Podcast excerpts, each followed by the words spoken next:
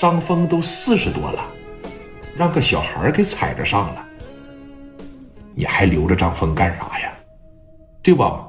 咱也不是说那啥，非得把这个聂磊放出来，说让他打压张峰，你完全可以让他俩一块发展的，咱俩出面。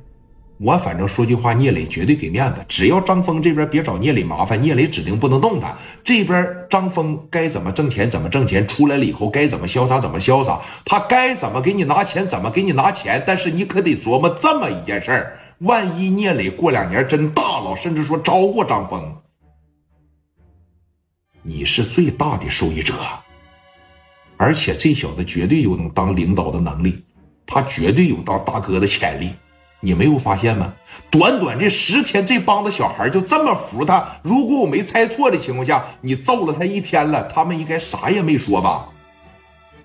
是不是挺感兴趣的？啊？一个农村的小孩凭啥就有这么大的号召力呀？这帮小孩刚跟了他两三天，凭什么就这么服的？不还是够用吗？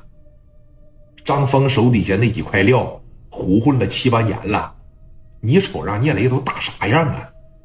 啊那都给打的，都给打哭了。我听说都，我就明着告诉你，张峰就是聂磊他们干的，而且动手的那一天晚上就跟我说了，老陈，哎，你瞅着啊，这小劲儿就又上来了。老陈，咱还能在这个职位上干几年呢？啊，我这四十多了，你眼瞅着都快五十了，咋的？非跟这个过不去呀？别往死里逼他，给他扔进去。小孩们都判个七八年，判个八九年，你能得着啥呀？张峰还能孝顺你几年呢？而且你没有看出来，现在这个年头，像聂磊这样的年轻人，那是一层一层的往外出啊！老陈呐，张峰不被聂磊干掉，他早晚也得被张磊干掉，被赵磊干掉。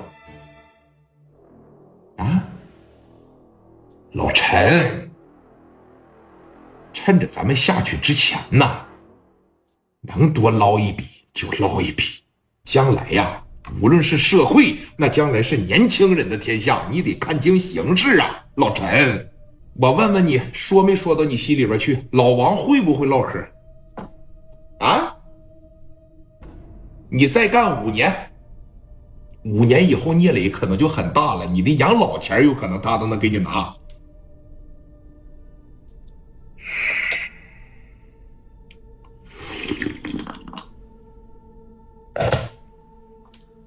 这小子真有这么大能耐？你这么的，你把他叫上来啊！我问他一个问题，你自个儿心里边就有数了。把聂磊给我整上来。聂磊在屋里边正挨揍呢，让人打的鼻青脸肿啊！先别打了，来，先别打了，把聂磊提上去，提到这个哎陈副队的办公室。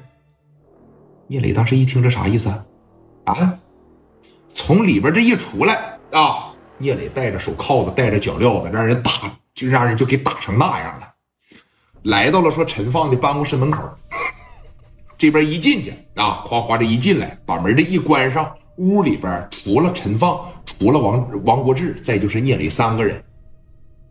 聂磊让人打成这样了，一瞅，王哥，陈芳瞅着聂磊啊，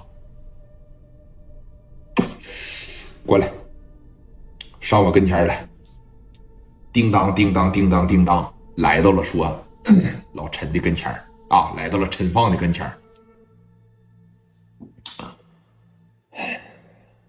我问你，来青岛几天了？十十来天吧，绝对没有半个月。敢整张峰，就没合计万一整不过他怎么办呢？你知道聂磊说了一句啥吗？啊，陈放那是什么段位呀？那是即墨分公司的副队长啊，直接领着阿 Sir 们在一线抓人呢。这是聂磊这一句话，让他心里边都感觉一个二十来岁的年轻人说：“这怎么能说出这样的话呢？”知道聂磊给整了一句啥不？啊？